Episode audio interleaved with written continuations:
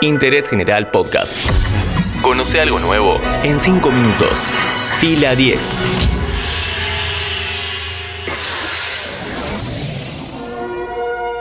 Bienvenidos y bienvenidas a un nuevo podcast original de interés general sobre cine y series. En cines y en algunos lugares del mundo en plataformas se estrenó la nueva película de Clint Eastwood, Cry Macho. Mi nombre es Matías Daneri y hoy analizamos este largometraje en 5 minutos. ¿Te interesa el mundo audiovisual? Te presentamos la nueva maestría en creación visual de la Universidad Católica Argentina. Abierta la inscripción Escribí a posgrados.uca.edu.ar para más información. Lanzamiento 2022. UCA, primera universidad privada de Argentina en el ranking QS 2022. Texas, año 1979. Mike es una estrella de rodeo quien siendo muy joven cayó de un caballo y como consecuencia de ese accidente abandonó su profesión.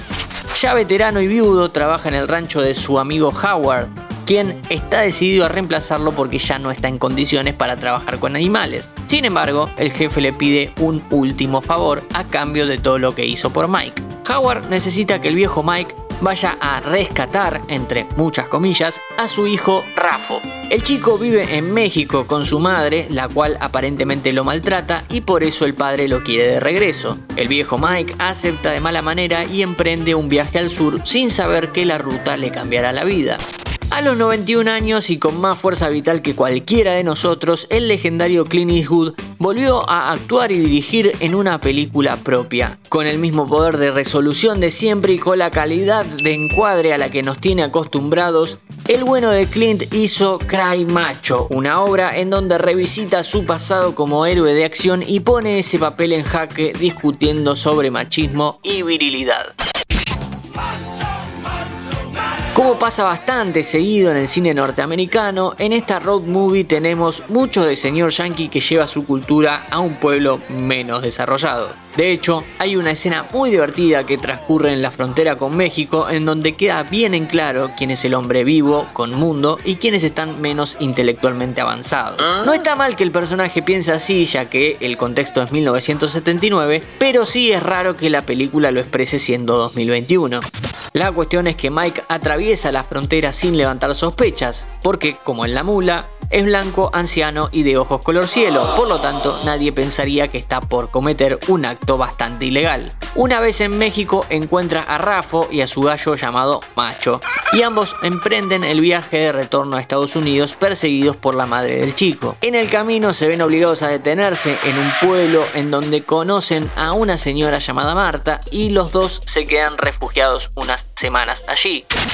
Aquí el conflicto de la película, seguir en la ruta con el peligro de que los atrapen o quedarse en un lugar donde empiezan a ser felices después de mucho tiempo. Aunque es un relato simple y no esté a la altura de las grandes obras de Eastwood, Cry Macho tiene sus momentos. Por ejemplo, la charla sobre lo que es ser un macho para cada uno de los protagonistas. Esa relación casi abuelo-nieto que vimos también en Gran Torino, al nonagenario actor le queda pintada.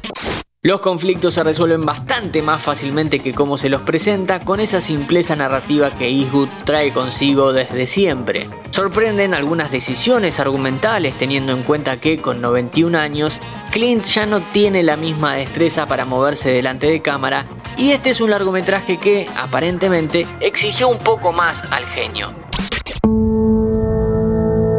Back when we had winners, afraid to lose you to the competition.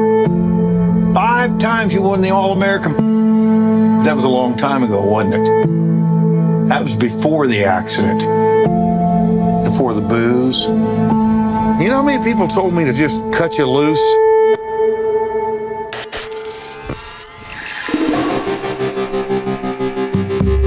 Cry Macho es una película anticuada por su temática, muy bien ejecutada, como siempre, simple y directa. Se la puede ver en cines y pronto en HBO Max. Sobre ella hablamos hoy en 5 minutos.